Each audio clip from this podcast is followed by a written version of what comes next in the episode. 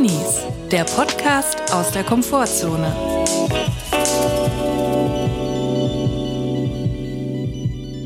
I got a feeling, woohoo, that tonight's gonna be a good night. Julia, und mit diesen Worten möchte ich diesen Podcast, diese Folge heute beginnen. Ich habe ein gutes Gefühl in mir drin und auch um mich rum. Ich habe so ein Gefühl, dass heute eine gute Nacht wird. Eine gute Nacht. Ja, das heißt es ja. In diesem Sinne, herzlich willkommen zur neuen Folge Drinnies. Wir hoffen, es geht euch gut und wenn nicht, ist auch okay. Aber wir denken, es wird eine good, good night heute. Ja, viele Leute hören den Podcast zum Einschlafen. Schaut halt an alle, die gerade am Einschlafen sind. Lasst doch einfach mal alle Folgen durchlaufen heute Nacht von Drinnies. Das wird uns sehr entgegenkommen. Einfach mal laufen lassen, nicht einen Timer rein bis morgen früh und dann nächste Nacht wieder dasselbe. Ich finde es manchmal ein bisschen gruselig, die Vorstellung, dass die Leute das beim Schlafen nennen, weil ich dann denke, wir könnten denen ja jetzt eigentlich auch manipulativ Sachen ins Ohr flüstern, die dann im Unterbewusstsein so ges äh, gespeichert werden in der REM-Schlafphase, die sie dann vielleicht in den nächsten Tagen machen. Weißt du, was ich Mhm. meine? Zum Beispiel jetzt, du hörst jetzt Drinnies den ganzen Tag auf Repeat, auf Mhm. lautlos. Macht Will I Am nicht im Prinzip dasselbe? I got a feeling, woohoo, that tonight's gonna be a good night. Und er sagt das so oft, bis du wirklich eine verdammt gute Nacht hast. Ja, ist ja so, ne? Also wenn dieser Song kommt, dann bin ich auf der Tanzfläche und hüpfe nach oben und runter und nach oben und nach unten. Einfach so Kerzen gerade nach oben springen auf ja, der Tanzfläche. so tanze ich, ja. Aber ich kann es auch nicht ändern, weil das ist, äh, Will I Am ist nicht ein manipulativer Typ. Das können wir nicht sagen. Nein. Aber der Song ist, ich sag mal, der ist infused. der Song ist, was es ist. Aber ich sag dir auch eine Sache, es gibt kein falsches Tanzen. Tanzen ist alles, was auf der Tanzfläche passiert. Das kann ein Hochspringen sein, das kann aber auch eine Umsatzsteuervoranmeldung ausfüllen sein. Innerhalb dieser Tanzfläche kann alles passieren. Das ist für mich Tanzen. Ja. Das ist genauso wie Leute sagen, ja, ist denn eine weiße Leinwand Kunst, nur weil sie im Museum hängt? Da sage ich ganz klar, ja, ist es, denn sie ist ja in einem künstlerischen Kontext. Ja. Wird sie präsentiert. Wenn jetzt eine weiße Leinwand an der Straße steht, weiß ich gar nicht, ob das Kunst ist. Aber wenn sie im Museum ist, und so sehe ich es auch mit dir und der Tanzfläche, du verhältst dich wie die weiße Leinwand zur Galerie, verhält sich Chris zur Tanzfläche. Wenn du auf und abspringst, Kerzen gerade, dann ist das Tanzen, weil es in einem Tanzkontext stattfindet. Ja, ich meine, Kunst kann auch außerhalb eines Kunstkontextes stattfinden, oder nicht? Also für eine Galerie braucht es bekanntermaßen vier weiße Wände und ein Arschloch, das einem die Tür aufmacht. Mehr brauchst du auch nicht. Also was ist denn der Unterschied zu der Leinwand, die am Straßenrand ist? Ein Arschloch, das dir die Tür aufschließt und dich die ganze Zeit verfolgt, während du durch die Galerie läufst. Und du kannst die Stecknadel fallen hören in diesem Raum. Es sind ganz hohe Wände. Es gibt kein Mobiliar, was auch nur akustisch irgendwas abfedert. Es ist ganz leise und du musst ganz leise laufen, damit du kein, damit du nicht so ein Quietschen auf dem Linoleumboden verursachst. Und dieses Arschloch, was dir aufgeschlossen hat, verfolgt dich auf Schritt und Tritt, um sicher zu gehen, dass du kein Kunstwerk anfasst mit deinen ekligen Plepp-Händen. Aber man muss auch unterscheiden. Galerie und Kunstmuseum ist unterschiedlich. Im Kunstmuseum, da sehe ich viele Leute, die sich wirklich dafür bereit sind, sich aufzuopfern. Ich war mal mit einer Schulklasse, also ich war Schüler damals, bin ich in ein Kunstmuseum gegangen in Dresden, alte Meister, und dann wollte unser Lehrer was erklären und hat, weil ihm das zu doof vorkam, habe ich im Rückschluss dann so gedacht, mit dem Finger irgendwie so gut zu zeigen, weil dieser Fingerzeig, diese Geste, mit dem Finger irgendwo hinzeigen, ist ja auch international einfach ein sehr verhasstes Zeichen. Also das Ja. macht man nicht, diese Geste. Dann hat er einen Kugelschreiber genommen aus seiner Tasche und wollte das so deuten. Also nicht am Bild dran direkt, aber schon sehr Schon nah. sehr nah. Ich sag mal so 30, 40 Zentimeter entfernt. Und dann ist er wirklich ein Herr gekommen und ist wirklich dazwischen gegangen. So, so aber nicht, mein Herr. Oh, mein Herr. Ja, hat er gesagt. Das war meinem Lehrer sehr peinlich, aber ich dachte da auch Hochachtung an diesen Mitarbeitenden, an diesen Kollegen aus dem Kunstmuseum, dass er da so unverblümt eingeschritten ist. War das an der Mona Lisa oder wo war das mit dem Kugelschreiber? Ich weiß es ehrlich gesagt Ist, nicht mehr. hieß dein Lehrer Mr. Bean? Das hat mich wirklich als Kind so mitgenommen. Mich diese Szene im auch. Film. Also da hatte ich gedacht, das könnte mir auch passieren. Hatte ich wirklich Ja. eine gewisse Ja. Zeit lang Angst, dass ich auch Ja. in so eine Situation gerate, wo ich da so ein Bild verunstalte und es versuche zu retten und es geht gar nicht. Und das wirklich man leid, also ich habe wirklich auch so mitgelitten, als er es dann immer noch schlimmer und noch schlimmer gemacht hat und es immer schlimmer wurde. Und ich habe wirklich einfach nur, ich war einfach nur, ich hatte so Mitleid mit dem. Ich konnte den Film nicht genießen, weil ich habe mich wirklich schrecklich gefühlt, weil ich dachte, ich könnte die nächste sein. Ich glaube, Mr. Bean war das für uns, was heute so vielleicht so so Pranks oder so TikTok-Jokes sind, so. Ja. Wenn man irgendwie so in, auf der Straße irgendwie so Jokes macht oder so Slapstick. Ja. Das war äh, Mr. Bean. Ich habe eine VHS-Kassette immer auf Repeat geguckt, wo er so im Schwimmbad ist und die Badehose verliert. Auch dann so eine Urangst Ja. entwickelt. Also Mr. Bean hat was mit mir gemacht. Ja, Urangst, da kann ich dir auch sagen. Einmal hat er seine Uhr verloren und zwar in einem, in einem Turkey, den er gestopft. Also er wollte den Ja, füllen. ja, das Und kenn ich dann auch. hat er, na, wollte er die wiederfinden, hat sie nicht mit der Hand gefunden, wollte nachgucken, wo die ist und hat seinen Kopf in den Truthahn gesteckt. Und Ja. dann hatte den, den Truthahn auf dem Kopf und hat ihn nicht mehr runtergekriegt. Sowas brennt sich ein in ein Kinderhirn. Ja, und plötzlich denkst du als Kind, scheiße, was mache ich denn, wenn ich mal einen Truthahn ausstopfen muss? Das könnte ja nächste Woche schon passieren, dass ich dann meinen Kopf in einen Truthahn stecke und nicht mal rauskomme. Schrecklich wäre das. ja, das ist auch eine Urangst von mir. Im Kopf im Truthahn stecken bleiben. Ja, also Mr. Bean hat Urängste in uns ausgelöst. Auch eine neue Angst letztens freigeschaltet. Eine Kollegin von mir erzählt, sie hat eine Bekannte, die hatte eine Blasenentzündung und hat sehr, sehr viel Wasser getrunken auf der Arbeit. Tees, Ja. weil man soll ja viel trinken. Ja. Und dann hat die da literweise gekübelt und ist trotzdem halt zur Arbeit gegangen. Man kann nicht einfach zu Hause bleiben und so. Und hat getrunken, was das Zeug hält. Und am Abend war sie so schwach, zittrig, kon konnten sie sich nicht mehr bewegen. Dann hat sie ihren Vater angerufen, weil der Arzt ist und hat gesagt, ja, du hast zu viel Wasser getrunken. Neun Liter, das ist aber zu viel. Weil du dann der, deine ganzen Nährstoffe rausschwemmst. So habe ich es zumindest als Laie verstanden. Noch eine weitere Urangst Scheiße. freigeschaltet. Also Badehose verloren im Schwimmbad, Truthahn auf dem Kopf und Wasservergiftung im Prinzip. Also neuer Tipp, den wir euch jetzt hier mitgeben, don't stay hydrated. Passt da auf mit dem Wasser. Ich habe letztens meine Wassertrink-App gelöscht. Ich habe sie auf stumm Das geschaltet. ist jetzt, gut. Jetzt habe ich sie gelöscht. Das ist ein Druck. Ich habe auch neulich wieder einen Bericht gesehen. Ich meine, sowieso, wenn du zehn Berichte guckst, wo irgendwelche ÄrztInnen, ich mach's auch mal in Anführungsstrichen, manchmal sind es einfach nur Leute, die einen Doktor in äh, Architektur haben und einfach dann einen weißen Kittel anziehen. Auf jeden Fall, wenn du zehn Berichte guckst, sagen dir neun Leute was unterschiedliches, was du machen sollst, was nicht. Man darf sich ja auch nicht so schnell aus der Fassung bringen lassen. Und dieser Arzt, in Anführungsstrichen, hat gesagt, man sollte sich nicht bekloppt machen und so und so viel Liter Wasser am Tag trinken, denn der Körper hätte eine ganz praktische Funktion, nämlich Durst. Ja. Und wenn man Durst hat, dann sollte man was trinken. Sorry, aber das gilt nicht für mich, weil ich, Ja, äh, das ist da nicht kommt da. die Schwierigkeit ins Spiel. Nicht jeder verspürt diesen Durst. Aber ich muss auch sagen, bei so Ärzten, die in den Medien auftreten, muss man manchmal auch so ein bisschen gucken, haben die schon ein fest installiertes USB-Mikrofon auf dem Tisch Ja. und sieht das, die Praxis, das Behandlungszimmer eher aus wie eine Kulisse von Sturm der Liebe. Weil es gibt so einen Typen aus Köln, den sehe ich immer wieder mal bei Punkt 12, hier und heute, Ja, ja. so schön, schön tagsüber im Fernsehen und macht da den Leuten irgendwie Angst. Da gibt's wieder eine Studie aus Schweden. Experten haben herausgefunden, Maiskolben können abhängig machen. Du wirst sterben, wenn du zwei am Tag isst. Und dann wird er befragt als Arzt und muss dann ein Statement abgeben und sagt dann sowas wie übermäßiger Verzehr von Maiskolben kann tödlich enden. Und dann ist wieder eine neue Urangst freigeschaltet. Also man muss schon ein bisschen gucken, an wen man sich dann da wendet. Ja, Augen auf beim Ärztekauf. Ja, vor allem Ärzte, die im Fernsehen auftreten. Ja, manchmal sieht es auch wirklich aus, als wäre ihr Praxis eigentlich ein Podcaststudio. Ja. Da muss man dann wirklich aufhorchen, da muss man hellhörig werden. Praktiziert dieser Arzt oder ist er eigentlich seit zehn Jahren nur noch in den Medien, verdient damit sein Geld und hat gar keine Praxiserfahrung mehr? Ja, und dann ist er auch nur noch ein Schritt von der Kabarettbühne entfernt. Und dann, dann ist- weiß man, was man hat. Und noch zwei Schritte von der Uhr im Truthahn verlieren. ja. Aber was ich dir vorhin noch zeigen wollte, das habe ich noch gar nicht geschafft. Und zwar hat uns wieder jemand was zugeschickt. Unser Podcast Trinis wurde wieder erwähnt beim Quizduell. Also es ist nicht das erste Mal. Es gab schon mal letztes Jahr eine Frage, wo unser Podcast Trinis eine Antwortmöglichkeit war in der legendären Quiz-App Quizduell, die ich früher auch mal gespielt habe, jetzt nicht mehr. Die ist irgendwie komisch geworden. Also komische Werbeanzeigen die ganze Zeit, die du angucken musst. Das war früher mal besser, sage ich mal so. Und da gibt es aber jetzt wieder eine neue Frage bei Quizduell. Ich will die kurz vorlesen, Chris. Mal sehen, ob du die Antwort weißt. Welcher Podcast wird seit 2015 von Richard Hemmer und Daniel Messner gestaltet? Geschichten aus der Geschichte, Zeitverbrechen, Fest und Flauschig oder Drinnies? Geschichten aus der Geschichte. Das ist nicht so schwierig. Kennst du den Podcast? Ja, kenn ich. Also ich hätte es jetzt nur mit Ausschlussverfahren machen können, weil ich alle drei anderen weiß ich. Aber interessant, Renis ist da auch in der Vorauswahl.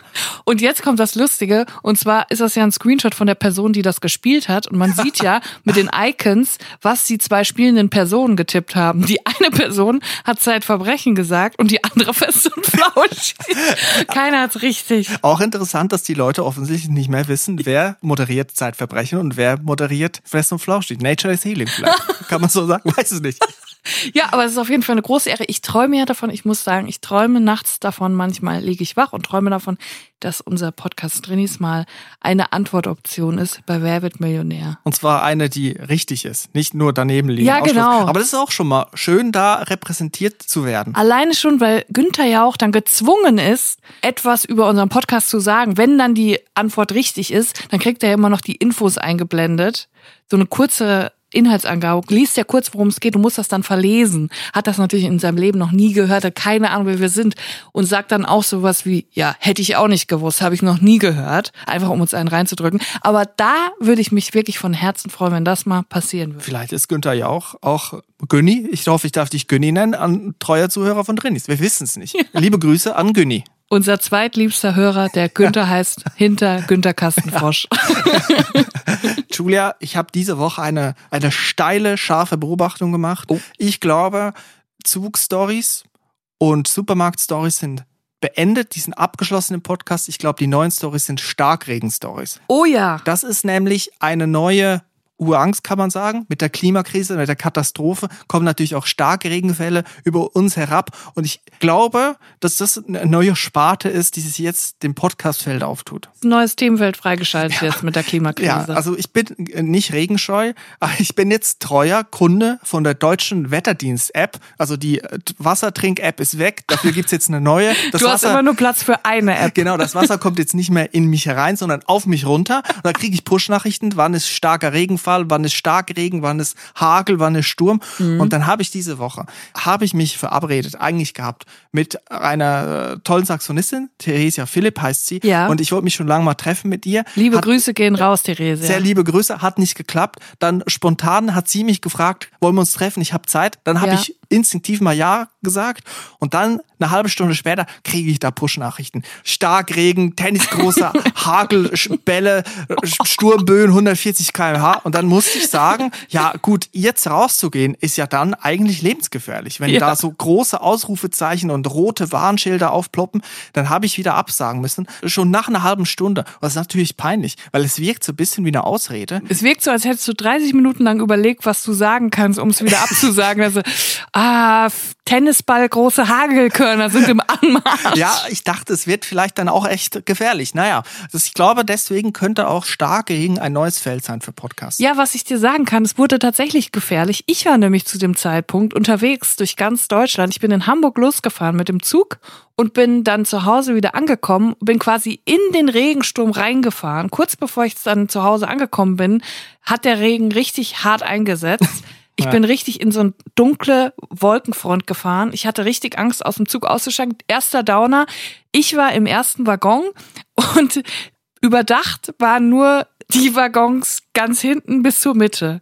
So, ich war ganz vorne und bin ausgestiegen, wusste schon, die Tür hat sich geöffnet und ein Schwall von Regen. Und ich wusste, und ich richtig dumm, nur im Sommerkleid, kein Regenschirm, keine Regenjacke, kurzes Sommerkleid, kurze Arme und neben meinem Rucksack, den ich auf hatte, noch eine große Rossmann-Tüte, die weißt so richtig groß offen sind. Eine richtig große Öffnung haben. Da war mega viel von meinen Klamotten drin. Da waren meine Ladekabel drin. Da waren elektronische Geräte drin. ja. so.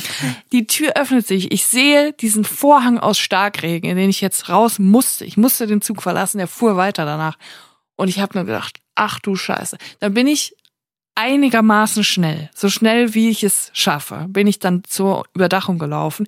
Und da hatte ich dann das nächste Problem. Ich musste zum Bus, um dann nach Hause zu fahren. So. Ich konnte jetzt von meiner Überdachung am Bahnhof, konnte ich die Bushaltestelle sehen. Es waren aber 500 Meter zu Fuß. Da habe ich gedacht, ich warte kurz, vielleicht beruhigt sich's gleich. Da habe ich eine halbe Stunde da gestanden und es hat sich nicht beruhigt. Und irgendwann kam dann ja. der Moment, wo ich gesagt habe, Jetzt lege ich den Schalter um. Jetzt heißt es funktionieren. Ich muss jetzt 500 Meter zu Fuß zurücklegen. Ich habe keinerlei Regenschutz. Ich werde es tun. Ich werde es über mich ergehen lassen, denn ich muss nach Hause. Ich glaube auch, dass in starke Regensituationen ist alles erlaubt. Ja. Das ist mein neues Fazit. Also Absage nach 30 Minuten, nachdem man zugesagt hat, erlaubt. Rennen ist erlaubt. Totalaufgabe von sich selber durch den Regen spazieren, gemütlich und es einfach ertragen ist auch erlaubt. Und ich glaube, demnächst werden wir uns einfach ausrüsten wie Kampftaucher, so richtige Prepper, weil einfach die Unwetterlage einfach unberechenbar wird. Vielleicht einfach direkt gar nicht mehr im Sommerkleid, sondern direkt Neoprenanzug. Ja, oder ein Neopren-Sommerkleid halt. So, um, so ein Wendekleid, was von der anderen Seite ein Taucheranzug ist. Naja, jedenfalls ähm, bin ich dann los, einigermaßen schnellen Schrittes. Ich wollte schnell durch den Regen. Und dann kam der zweite Downer, und zwar die Ampel. Ich musste nochmal die Straße überqueren, die Ampel wurde rot. Ich musste warten, bis es wieder grüne im Starkregen. So, zu dem Zeitpunkt war ich schon so nass, dass ich gesagt habe, so, jetzt ist mir alles egal. Mir war klar, wenn die Ampel jetzt wieder grün wird, ich werde in normaler Geschwindigkeit bis zur Bushaltestelle laufen. Ich werde nicht schnell laufen, weil dann ja noch das Risiko dazu kommt, dass man sich dann noch auf die Schnauze legt, am besten noch in so einer Spurrille landet, wo mega viel Wasser drin ist. Dann habe ich gesagt, gut, jetzt habe ich aufgegeben, jetzt habe ich so einen Punkt erreicht, da ist mir egal. Jetzt gehe ich einfach langsam mit meiner offenen Rossmann-Tasche in meinem Sommerkleid durch den Starkregen. Alle anderen Menschen um mich rum am Rennen, sich am Unterstellen. Alle Leute standen unter irgendwelchen Vorsprüngen vor Läden. Die standen quasi Spalier bis zur Bushaltestelle. Ich musste an ganz vielen Leuten vorbeigehen und zwar langsam. Ich bin langsam an denen vorbeigegangen und ich habe mich, ich muss sagen, die Leute waren zu 50 Prozent hatten die Mitleid und zu 50 Prozent haben die mich bewundert. Da bin ich fest von überzeugt. Ich bin nämlich in einer langsamen Geschwindigkeit durch diesen Starkregen gelaufen, als könnte mir der Regen nichts antun. Ich habe mich auch, es war so ein bisschen theatralisch, ich habe mich gefühlt wie bei dieser Band, weißt du, Tattoo, diese, diese, diese lesbischen Zwillinge irgendwie, die auch nicht lesbisch waren, aber äh, keine Ahnung. Auf jeden Fall, die waren ja auch in diesem War das nicht die White Stripes? Ah nee, das ist eine andere Geschichte. diesem All the Things She Said Musikvideo, wo sie so im Starkregen, so habe ich mich gefühlt und so bin ich dann so richtig langsam, bin ich dann zur Bushaltestelle gelaufen und ich war nass, so nass war ich in meinem Garten. Noch nicht mal, wenn man ins Wasser springt, ist man so nass. Bin ich fest von überzeugt, dass ich nasser war, als wenn ich ins Wasser gesprungen wäre. So nass war ich. Und es wirklich im Bus, du kannst es dir nicht vorstellen, ich stand im Bus und unter mir war ein, ein, ein See, was von mir, von meinen Haaren, von meinem Kleid, von meinem Rucksack, von meiner Tasche runter, ein See, eine Riesenpfütze. Und ich habe gedacht, ich scheiße jetzt auf alles. Und da bin ich ein bisschen stolz auf mich, weil ich, ich habe ausgeblendet, was könnten jetzt die Leute von mir denken. Ich, hab, ich bin meinen Weg gegangen und ich bereue nichts, weil ich konnte dann endlich nach Hause und ich konnte mich selber föhnen irgendwo auch die totale Selbstaufgabe, innerlich Ja. quasi schon Truthahn auf dem Kopf. Ja. So, so war das Gefühl. Aber man muss auch sagen, dann auch gar keine Kommentare machen von nirgends. Ich, mein Plädoyer ist, im Starkregen ist alles erlaubt. Also Rennen, totale Selbstaufgabe, auch schon gesehen. Typ zieht sich aus.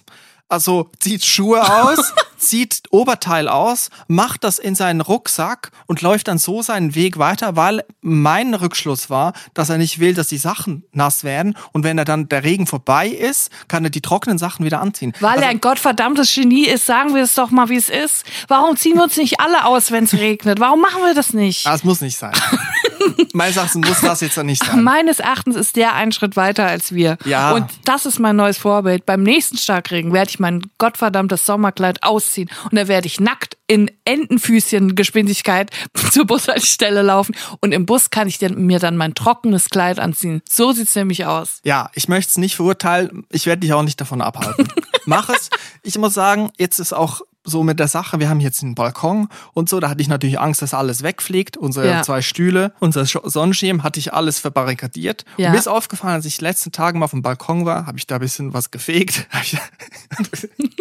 Hast du, hast du ein bisschen mit dem Gardena Schlauchsystem gefeudelt oder? Richtig, richtig habe ich da ein bisschen was runtergespritzt und dann ist mir, also das sind ja die Balkone aneinander so, ne? Und dann ist ein paar Meter weiter ist schon der nächste Balkon vom Ja. Nachbarn. So, und äh, jetzt habe ich so Bekanntschaft geschlossen mit einem Herrn nebenan, der erstmal da gegrüßt und so, ach so, ja, Sommer ist da, mach mal einen Balkon schön, so, so Smalltalk-Fetzen hin und her und ich dann erwidert, ja, ja, schönes Wetter, ist auch heiß, ne? So, und jetzt über die Tage hat sich das immer zu richtigen Gesprächen man möchte auch sagen, Monologen äh, von ihm gemausert. Also so richtige Gespräche, wenn auch ein bisschen einseitig.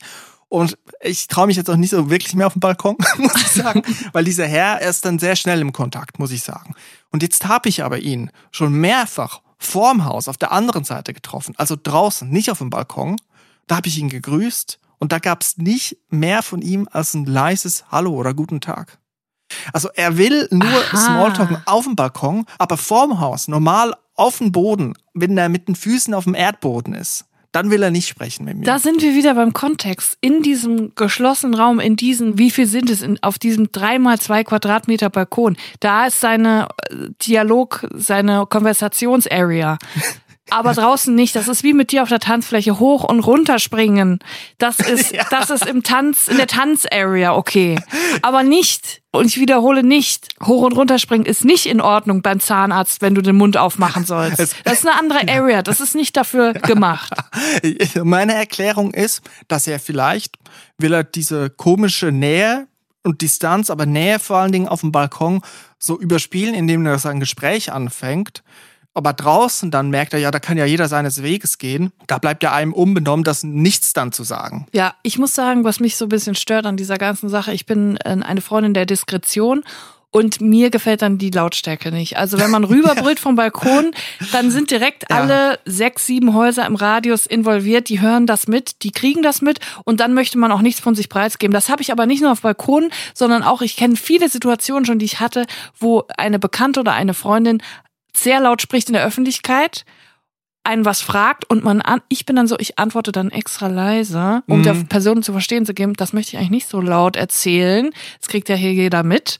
Aber die Person rafft es nicht und redet weiter laut und laut, auch wenn man irgendwo ansteht. Und alle Leute drehen sich schon um und hören einfach so mit, weil sie denken, das ist jetzt für die Allgemeinheit bestimmt. Das finde ich so unangenehm. Ja, man muss es sagen, es ist ja dann auch, es sind ein paar Meter, die der Herr, unser ja. Nachbar, überbrücken muss. Und du kennst ja die akustische und architektonische Situation. Das ist so ein Hinterhof und das ist eigentlich wie ein Amphitheater für Smalltalk. Also ja. ein Gladiatorenkampf, alle bekommen alles mit. Ja. Es halt durch die hallo, Gemäuer. Hallo, hallo, hallo. Ja, und dann ist halt jeder Gesprächsfetzen auch beim anderen Balkon angekommen. Das ist halt eine Schwierigkeit. Das ist so ein bisschen wie Tabasco-Soße, wo der Deckel abfällt und da ist alles drin. So, das ist ein bisschen schwierig, ne? Vom Gefühl her auch wieder die Badehose, die verloren geht im Schwimmbad und man weiß nicht genau, wie kommt man da jetzt wieder raus.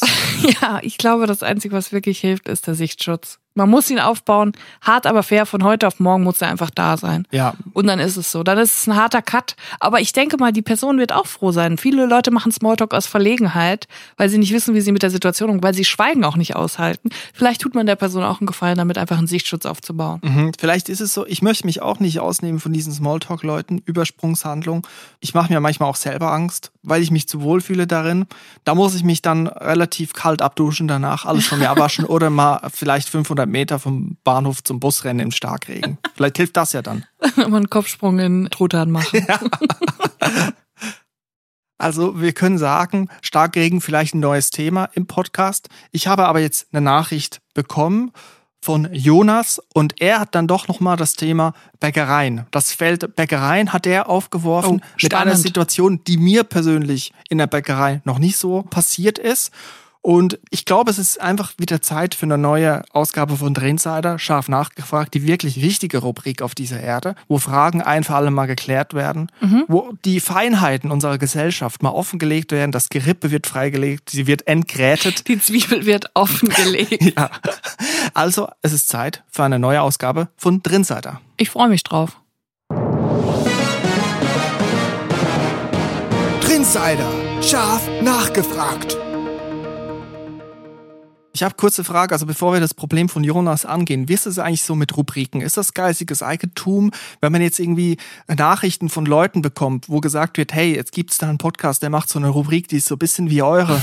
Äh, ist das, hat da jemand wem abgeguckt? Wie ist das mit geistigem Eigentum? Ist das, muss man das schützen oder kann man da einfach sich bedienen? Ich glaube, da gewinnt einfach die reichere Person. Also da hast du eigentlich nicht so große Chancen. Also im Prinzip der, der das geilere Auto hat am Ende, ja, oder? Ja, ja. Okay, also dann müssen wir mal gucken, wie wir mit drin sein in Zukunft umgehen werden. Jetzt haben wir erstmal den Fall von Jonas und den gilt es jetzt zu klären. Beim Drinsider habt ihr ja jetzt öfter über die Interaktion mit VerkäuferInnen geredet, beim Bäcker oder so. An sich habt ihr ja da sehr hilfreiche Tipps gegeben, vielen Dank, wie man bestellt, wenn man noch nicht weiß, was man bestellen soll. Leider ist mir heute das exakte Gegenteil passiert. Ich habe die Bäckerei betreten und die eine Verkäuferin hat mich begrüßt und ist dann aber in einen anderen Raum gegangen. Die zweite Angestellte stand noch hinter der Theke, aber hat einfach nichts gesagt. Ich hatte mich relativ schnell entschieden und wollte bestellen, aber sie hat mich einfach nicht dazu aufgefordert. War noch jemand vor mir dran? War sie beschäftigt? Naja, eigentlich ja nicht, weil ich der einzige Kunde war und die Verkäuferin einfach nur da stand. Ich stand also da und habe brav auf ein Was darf sein gewartet. Aber diese Situation ist einfach nicht eingetreten. Was macht man am besten? Blickkontakt aufbauen? Keine Option. Nach circa sehr langen zwei Minuten hat sie mich dann sehr genervt angeschaut und ich habe dann schnell einmal den Bernd die bitte aber geschnitten genuschelt. Was? Einmal den Bernd die Bitte, aber geschnitten. Mega unangenehm. Wie hätte man mit der Situation besser umgehen können? Also ich finde, der Bernd, die geschnitten war der Todesstoß. Das war wirklich die Kirsche auf der Sahne noch. Also ich muss erstmal als allererstes sagen, ich kann es dermaßen nachfühlen. Ich hatte eine ganz ähnliche Situation und zwar bei DM in der Fotoabteilung. Viele erinnern sich noch an die Odyssee mit dem internationalen Führerschein, mit dem Foto von DM. Und da war es so, dass ich zu dieser Fotoecke gehen musste und das war so ein Tresen in, auf so einer Überhöhung und da waren zwei Menschen, die da gearbeitet haben, die damit beschäftigt waren, irgendwie Fotos auf irgendwelche Kissen oder was auch immer zu machen. Und die standen mit dem Gesicht zu mir, also nicht umgedreht und da gab es eine Klingel, wo man, wo stand, bitte hier klingeln, wenn keiner da ist. Mhm. Wo ich gedacht habe, okay, hier sind zwei Menschen, da klingel ich jetzt nicht. Ich stehe ja hier direkt vor denen. Ich stand direkt an diesem Tresen, die haben mich genau gesehen, aber ich dachte halt, die machen gerade noch Sachen, die können jetzt gerade nicht. Ich muss denen Zeit lassen, bis sie damit fertig sind. Ich wollte die auf keinen Fall stressen. Ich stand also an diesem Tresen und es ist nichts passiert. Niemand hat mich angesprochen. Ich habe niemanden angesprochen, weil ich dachte, die brauchen noch Zeit. Und dann hatte ich irgendwann das Gefühl, scheiße, vielleicht müssen, vielleicht bestehen die darauf, dass ich klingel. Im Leben hätte ich nicht die Klingel bedient, noch nicht mal, wenn da niemand gewesen wäre. Dann wäre ich einfach gegangen, wäre ich zu einem anderen Laden gegangen. Und dann habe ich da gewartet. Ich weiß nicht wie lange, aber mindestens fünf Minuten habe ich da gestanden gestanden. Die haben mich angeguckt, auch manchmal angelächelt. Die haben nichts gesagt. Und ich habe auch nichts gesagt. Ich habe dann zurückgelächelt. Ja. So nach dem Motto, ach ja, jetzt stehen wir hier so. Und eigentlich wollte ich ja was von denen, aber ich habe mich nicht getraut. Und ich finde auch, die haben mich ja gesehen. Die müssen mir ein Zeichen geben. Jetzt bin ich bereit. Jetzt bin ich hier fertig mit meiner Sache. Kann ich ihnen helfen? Ist jetzt schwierig. Also ein zweischneidiges Schwert. Auf der einen Seite hat man die Klingel, bitte Klingel, Stichwort betriebliche Abläufe dürfen nicht gestört werden. Ja. Also eigentlich müsste man da bimmeln, was das Zeug hält. ich habe auch schon manchmal so, zum Beispiel bei Blumenhandlungen habe ich das schon erlebt. Da gibt's manchmal so einen Raum dahinter, dann ist die Person vielleicht am was am Machen, am Gestecke stecken, da läuft ein Radio, hört man vielleicht nicht, wenn die äh, Tür aufgeht und jemand reingeht, da steht da Klingel, bitte klingeln. Das ist aber die Person ja nicht an diesem Tresen im Verkaufsraum, sondern im, in den Katakomben des Geschäfts ja. so. Ja, es ist schwierig. Ich habe gelernt in meiner Zeit als, im Schlossmuseum, dass ich jede Person im Zweifel, jede Person einzeln begrüßen muss. Also wenn jemand in den Raum hier 18. Jahrhundert betritt, dann muss ich die Gruppen begrüßen. Manchmal kommen sie als Gruppen so traubenförmig rein, dann kann man sagen, hallo, guten Tag. Manchmal sind die Leute aber auch reingetröpfelt, wie in einer Osmose, langsam in Abstand von drei bis vier Metern und dann muss man jede Person einzeln begrüßen, auch wenn sie in einer Gruppe quasi sind. Ja. Ziel davon war, einerseits den Leuten das Gefühl zu geben, dass sie beobachtet werden, also schamlos einfach sagen, hey, ihr dürft hier keine Scheiße bauen. Das war das eine. Und das andere ist auch diese Hemmschwelle zu senken, dass wenn sie Fragen haben, dass sie nicht den Schritt machen müssen und Hallo sagen und ich habe eine Frage, ja. sondern sie, der Kontakt ist schon da. So. Und das ist natürlich schwierig, wenn du da stehst und, und du die Person anguckst und sie gucken dich an. Wer macht denn den Schritt? Und da finde ich ausnahmsweise mal, dass ich im Recht bin. Denn wenn, wenn es eine Tresensituation gibt, es gibt einen, einen Verkauf von einem Produkt und es gibt eine Tresensituation. Jetzt stell dir vor, du gehst zu einer Pizzeria, willst eine Pizza zum Mitnehmen bestellen, gehst zum Tresen und die Person hinterm Tresen ist gerade eifrig damit beschäftigt, eine Ananas zu schneiden für hm. die Pizza Hawaii. Ja. So. Gibst du dann einfach deine Bestellung auf? Nee, natürlich Nein, nicht. Die Person ist beschäftigt, die ist am Arbeiten. Mhm. Da wartest du ab, bis die Person fertig ist, zu dir kommt und dich fragt, was kann ich Ihnen Gutes tun? Richtig. Also Jonas hat ja gehofft, dass signalisiert wird, ich bin jetzt bereit, für Sie, ja. Sie können jetzt mir sagen, was Sie möchten. Hallo, was darf sein? Wie kann ich Ihnen helfen? Darauf ja. hat ja Jonas gehofft. Die andere Person hat irgendwie gedacht, ja, der Typ soll jetzt mal aus sich rauskommen und was sagen, wenn er was will von mir. Ja. Weiß ich nicht. Vielleicht war es so. Es ist schwierig. Ich war jetzt vermehrt in einem Baumarkt hier in der Umgebung und das ist so, also wenn du da äh, durch, durchläufst, du warst ja auch schon mal dabei, das sagt dir jede einzelne Person, die dort arbeitet, hallo, guten Tag. Ja, aber so nett auch. Und jetzt mittlerweile, muss ich sagen, ist die Hemmschwelle total verloren gegangen. Wenn ich da reingehe und ich finde die Sachen nicht, dann frage ich auch mal, können Sie mir kurz helfen? Ich, ich suche das und dann sagen sie, ja, da drei Gänge nach hinten und dann rechts. Ich frage die auch, ob die mir eine Pizzeria empfehlen können. ja. Also, das sind meine besten Freundinnen, ja, die sind ist, so nett. Aber das ist wirklich krass, weil da geht man einfach lang und da wird man einfach von der Seite angequatscht. Hallo, auch wenn man sie gar nicht gesehen habe. Plötzlich ja. jemand aus den Steckdosen raus. Hallo. So. Ja, ja also das ist das andere Extrem dann. Für uns Trainings aber von Vorteil, wenn jemand den ersten Schritt macht und uns nicht den Schritt überlässt. Finde ich auch. Dann wiederum aus der Sicht von Trinis, die da arbeiten, wiederum nicht so gut. Ja. Und deswegen ist meine Lösung sowieso für alle Geschäfte, nicht nur für Bäckereien, sondern für alle Geschäfte, wo man etwas bestellen muss an einem Tresen, ist dieser gottverdammt geile Trinis Terminal von McDonald's. Du kommst rein, da hast du da diesen Terminal, dann tippst du da mit dem Touchscreen dreimal drauf, ja genau, 15 Cheeseburger und dann direkt am Terminal zahlen, Nummer wird ausgedruckt, du gehst mit der Nummer zum Tresen und holst deine Nummer ab. Alle sind glücklich, alle. Die Leute hinterm Tresen müssen keine Bestellung mehr aufnehmen, Äh, die Leute, die bestellen und Trinis sind, müssen nicht mehr mit den Leuten reden. Alle sind glücklich, es ist effizient, es ist freundlich, es ist wunderbar. Es ist ein, ein Geschenk Gottes.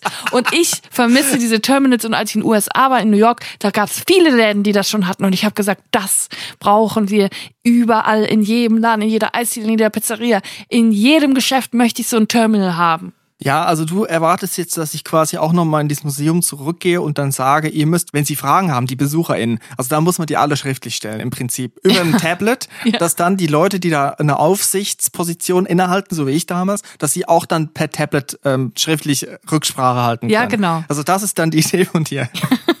Ja, aber auf der anderen Seite muss man auch sagen, also ich als Drini im Museum, es gab viele unangenehme Sachen, wenn man da irgendwie jemanden ermahnen muss und so und das ist unangenehm, aber Hallo sagen geht mal erstmal noch. Und Ja. auch wenn die Leute was Nettes gefragt haben, irgendwie interessiert waren, dann hat man sich auch mal ein bisschen Gebrauch gefühlt, ehrlich gesagt. ich habe gerne meine Ruhe gehabt, aber manchmal habe ich mich schon auch gefragt, was mache ich hier eigentlich? Ja, solange sie freundlich waren, ist ja gut. Ja, manchmal habe ich auch schon erzählt, wollten die dann mehr über mich auch wissen, wie viel verdienst du da? Kannst du hiervon überhaupt leben? Ach so, du studierst Musik. Ja Was gut, ist dein da Sternzeichen? muss man halt noch irgendwo Geld verdienen, ne? Ach so, Jazz. Hm, ja, Oh, okay. du Armer. Ja, also das war dann irgendwie in eine falsche Richtung.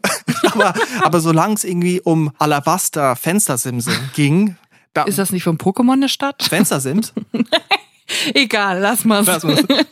ja, also Jonas, mh, schwierig. Vielleicht auch einfach mit deinem großen Hallo reinkommen. Hallo, Leute. Ich weiß nicht, ob das der richtige Weg Oder ist. Jonas, wenn du technisch versiert bist, vielleicht einfach der Filiale so ein Terminal einbauen. Vielleicht kannst du sowas ja bauen und entwickeln. Ja. Ich bin froh, dass wir Jonas Frage ein für alle Mal klären konnten, dass wir wieder eine fachlich kompetente Antwort geben konnten. Jonas, wir hoffen, wir konnten dir helfen. Ich denke schon. Und ähm, generell freuen wir uns natürlich sehr über die vielen Nachrichten, über die vielen Geschichten, Drinsider, Introvert-Tipps, was ihr uns alles schickt. Und ihr wisst, ihr könnt hier jeden Monat was gewinnen. Das Drinis Überraschungspaket. Ein wahnsinniges Paket. Da sind unglaublich tolle Sachen drin. Alles, was es so gibt aus dem Drinis-Universum.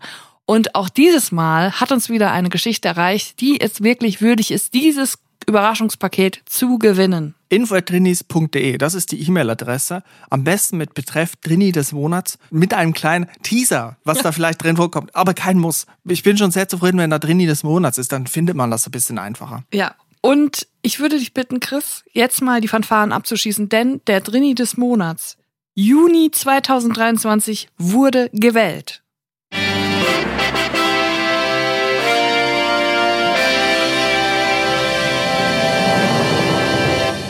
Drini des Monats Juni 2023 ist Thorsten!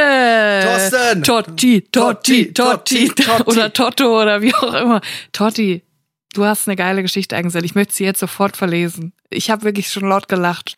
Hallo liebe Drinis, während meines Studiums in Norddeutschland habe ich mit einem meiner besten Freunde zusammen gewohnt. Das war super. Irgendwann hatte mein Freund jedoch einen echten Job mit Perspektive und zog aus. Meine eigene finanzielle Situation war in dieser Lebensphase nicht gerade rosig. Um die Mietkosten weiter möglichst niedrig zu halten, brauchte ich also einen neuen Menschen im Nebenzimmer. Es folgte ein Castingprozess, richtig schlimm. Um bei der Personenauswahl die bestmögliche Entscheidung herbeiführen zu können und weil mich das alles tierisch nervös machte, bat ich meinen ehemaligen Mitbewohner um Unterstützung beim drohenden Gesprächsmarathon. Doppelte Menschenkenntnis ist schließlich besser als einfache Menschenkenntnis, sollte man meinen. Gemeinsam fiel die Wahl auf Lenny. Dieser zog auch kurze Zeit später ein. Abgesehen von den fragmentarischen Infos aus dem Erstgespräch wusste ich so gut wie nichts über ihn und hoffte einfach, dass wir schon klarkommen würden. Am Tag seines Einzugs verschwand Lenny irgendwann am frühen Nachmittag in seinem Zimmer. Cool, dachte ich. Er macht sein Ding. über, den gesamten, über den gesamten Abend hinweg verließ er das Zimmer nicht und auch in der Nacht nicht. Da war ich mir sicher. Meine Zimmertür lag gegenüber vom Klo. Es war generell ein eher hellhörig und ich hatte aufgrund der neuen Wohnkonstellation kaum ein Auge zu bekommen. Er war seit Einzug durchgehend in seinem Zimmer. Das machte mich leicht nervös. Aber der drin in mir sah darin auch viel Positives. Wie dem auch sei, am nächsten Tag überlegte ich, inwiefern ich als Hauptmieter soziales Leben simulieren müsse und dachte darüber nach, etwas für uns beide zu kochen. Zum Einstand. Auf ein gutes Zusammenleben oder so. Von Lenny war jedoch weiter nichts zu hören oder zu sehen. Die Stunden verstrichen.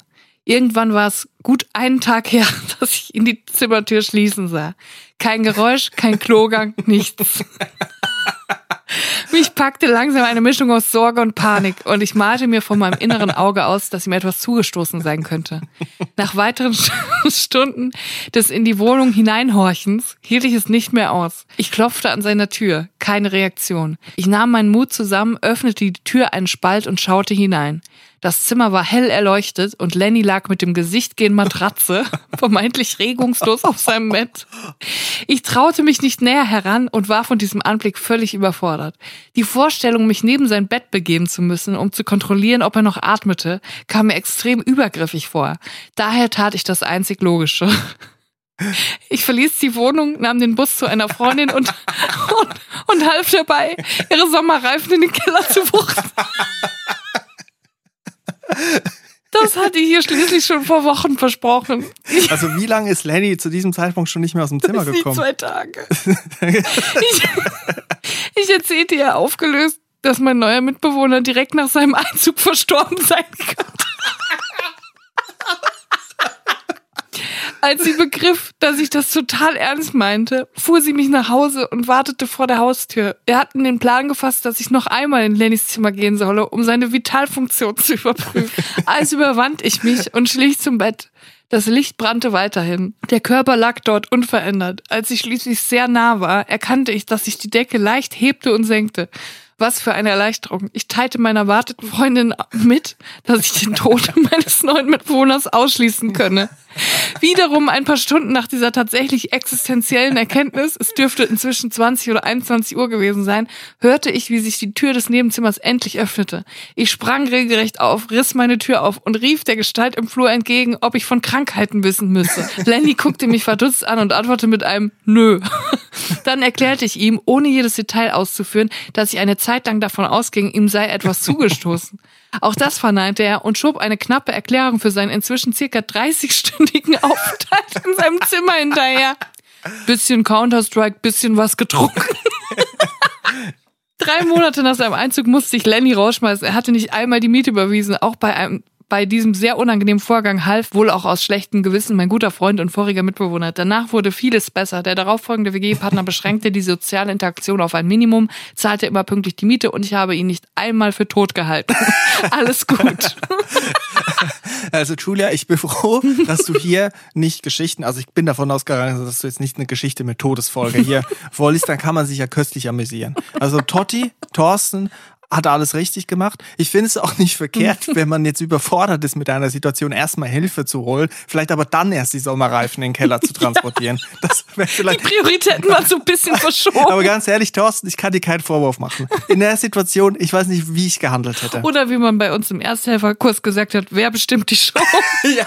Der Erste am Tatort. Ja ja, das ist ja eigentlich so eine Geschichte mit WG-Casting. Wo ich hatte, ich hatte das noch nie. Ich hatte irgendwie das Glück, immer so ein WG-Zimmer zu finden. Aber ich finde, was mir da immer so durch den Kopf geht bei WG-Casting, auf der einen Seite, wenn du dich auf ein Zimmer bewirbst, ist das so nervig mit so Casting. Man muss da hin und man muss da einen guten Eindruck, keine Ahnung, muss ja. ein Dossier oder, oder man muss sich da bewerben. Auf der anderen Seite, wenn man ein Zimmer zu vergehen, äh, vergeben hat, so wie Thorsten, da müssen wir eigentlich die Hürde noch viel größer machen im Casting. Also müsste so ein Recall machen, dann fliegen wir alle nach Thailand, ja. dann machen wir ein Gruppencasting, dann zwei Wochen Probe schlafen. Dann holen wir so ein paar Escortgirls und gucken, ob ihr eure Freundin betrügt. ja. Auf Partys, wo ganz viel Wodka ausgeschenkt wird. Ja, erstmal gucken, wie passt das zusammen und dann kann man die Person einziehen lassen. Ich war ja auch schon auf unzähligen ähm, WG-Castings als Kandidatin und es war wirklich die absolute Hölle. Damals habe ich noch nicht verstanden, dass ich ein Drini bin. Und es war für mich aber ganz schlimm, so mit, auch mit körperlichen Schmerzen verbunden, von einem Haus zum anderen zu gehen, in Köln damals. Und mich in so vielen WGs vorzustellen bei fremden Leuten. Und ich war in ich war bei WGs, da kannst du dir gar nicht vorstellen. Ich weiß noch, dass bei einem hat einer bei einen Trovatos gearbeitet. Der, der, doch. Bei den Privatdetektiven, über die es eine Fernsehsendung Genau, gab. aber bei der. Fernsehsendung über die Trovatos hat er gearbeitet. Also nicht bei den Trovatos selber, nicht mit der McLeod irgendwelche Fensterscheiben einschlagen, Nein. sondern er war irgendwie beim Fernsehteam. Und das war so eine coole WG. Hey, wir arbeiten alle in den Medien und wir sind so cool und wir sind nicht nur eine Zweck-WG, wir gehen immer zusammen feiern. Und ich wusste eigentlich schon nach zwei Minuten, dass ich da nicht wohnen will. Ich war aber nicht die Einzige, wir waren zu dritt. Die haben immer, die haben immer drei auf einmal reingelassen und das war nicht so, komm, wir zeigen euch die Zimmer, sondern wir setzen uns in die Küche und trinken Bier. So, da fing schon an, ich habe ja kein Bier getrunken. So, und dann weiß ich genau, die andere so, also ich komme aus Hückeswagen und ich kann euch jetzt schon mal sagen, ich bringe ein Auto mit und einen Staubsauger. und ich so, what the fuck? Und ich so, ja, ich bringe gar nichts mit, weil ich ziehe auch nicht ein. So, das war wirklich, das war ganz schlimm. Die Leute wollten sich dann gegenseitig übertrumpfen, was sie alles Geiles mitbringen in die also WG. auch da, wer mehr Cola hat, gewinnt. Ja, genau, genau sowas. Und ich habe auch keine einzige WG-Zusage Überraschung bekommen. Niemand wollte, dass ich bei ihnen einziehe. Aber ich wollte. Ich habe, glaube ich, auch zu wenig Initiative. Ich wollte das einfach nicht. Ich habe mich wirklich innerlich, habe mich zerberstet, die Vorstellung mit diesen fremden Party-People zusammen wohnen zu müssen. Ja, also dann heißt es ja, wie gut bist du im Bierpong und dann, Ja. ja, gut, nee, gar nicht gut, ich mach da gar nicht mit. Aber einige Leute haben schon mir mal eine Nachricht geschrieben und gesagt, guck mal hier, ich habe so ein WG Gesuch, eine Annonce gesehen, wo jemand schreibt, ich bin Drini oder ich höre gerne den Drinis Podcast. Und das finde ich so cool, dass die Leute halt nicht sagen, ja, ich bin irgendwie schrullig oder so, sondern einfach, ich höre den Drinis Podcast. Cool. Dann ist eigentlich alles klar. Wenn jemand das sagt, weißt du, es ist cool als Mitbewohnerin. Ja, da muss man auch die betrieblichen Abläufe nicht erklären. So, So dann es. weiß man, was man machen soll, wenn man einen Truthahn auf dem Kopf hat. naja, Thorsten, auf jeden Fall vielen Dank für die Geschichte und du bekommst ein Drinis Überraschungspaket. Herzlichen Glückwunsch. Vielen Dank für die ganzen Geschichten, die uns immer erreichen und uns so erheitern. Und ich glaube, Julia, wir können heute mal einen Punkt machen. Ich gucke gleich mal, ob jemand auf dem Balkon ist nebenan. Ich würde jetzt vielleicht mal gucken, ob es im Baumarkt so einen Sichtschutz gibt. Dann kann ich endlich nochmal zu meinen Freundinnen im Baumarkt und mit denen ein bisschen schwätzen. Naja, gut, packt einen Knirps ein oder nehmt einen Regenschirm mit für Starkregenfälle. Wenn es stürmt, bringt auch das nicht. Zieht euch einfach aus. Sieht euch aus. Nackt im Starkregen, das ist das Mut. Und jetzt kommt gut durch die Woche. Wir hören uns am nächsten Dienstag wieder. Bis dahin. Vielen Dank fürs Zuhören und auf Wiederhören. Tschüss. Tschüss.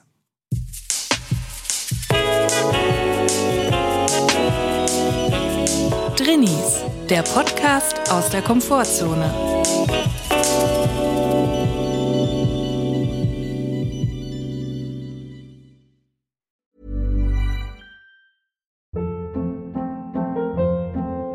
Hold up. What was that? Boring. No flavor. That was as bad as those leftovers you ate all week. Kiki Palmer here, and it's time to say hello to something fresh and guilt-free. Hello Fresh. Jazz up dinner with pecan-crusted chicken or garlic butter shrimp scampi. Now that's music to my mouth. Hello Fresh. Let's get this dinner party started. Discover all the delicious possibilities at hellofresh.com.